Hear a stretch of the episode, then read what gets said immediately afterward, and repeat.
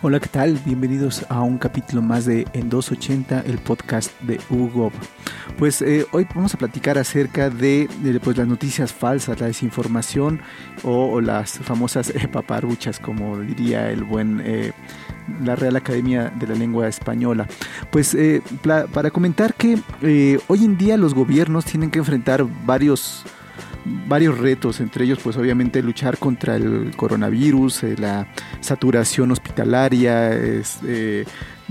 las llamadas de emergencia, además de la crisis económica que se, que se está manifestando, pero un componente adicional es aquel de la desinformación y pues los riesgos de que la gente caiga en esta en estas eh, fake, news, estas noticias falsas. Eh, hay muchos grupos que están eh, dudando incluso de la existencia del mismo COVID y con ello realizando actividades contrarias a las recomendaciones sanitarias que no se han hecho solamente en México, sino en todo el mundo, lo cual pues ya debería ser un, indicador de, la veracidad de lo que estamos viviendo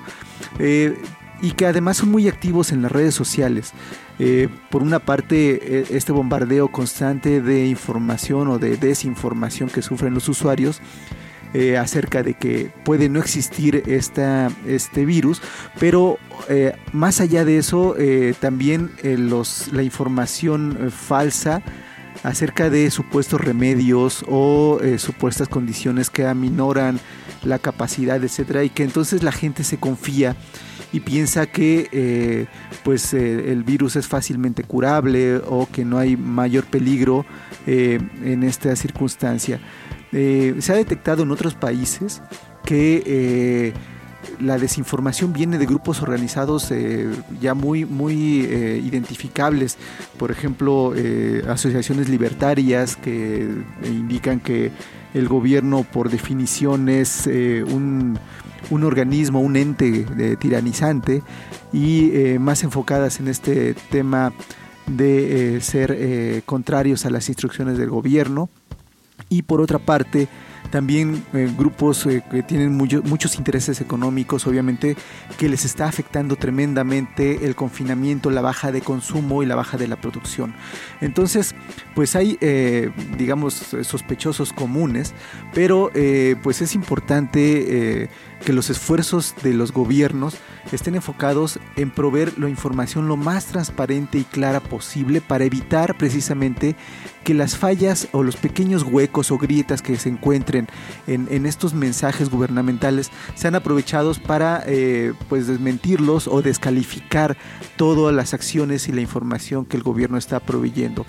Eh, nosotros vemos, eh, sabemos de, de casos cada día, sabemos, tenemos información, podemos darle seguimiento. Entonces, si ustedes tienen duda acerca de cualquier acción que está tomando el gobierno, eh, por favor investiguen, corroboren las fuentes, vean que las informaciones o los, eh, estudios están siendo publicados por organismos y medios serios con credibilidad y actúen en consecuencia. No se dejen llevar por eh, dichos, etcétera, que, parecen como sacados fuera de contexto o que pues solamente tienen la referencia de un amigo que investigó. pues si tienen dudas, si tienen algo más, hay fuentes oficiales eh, interesantes. En el caso de México tenemos el sitio específico de COVID y pues los invito a que comenten, eh, nos digan pues qué les parece todo esto, si están de acuerdo, si no están de acuerdo, todas las opiniones son bienvenidas y les agradecemos por escucharnos una vez más en el podcast de Hugo en 280 y nos escuchamos muy pronto. Hasta luego.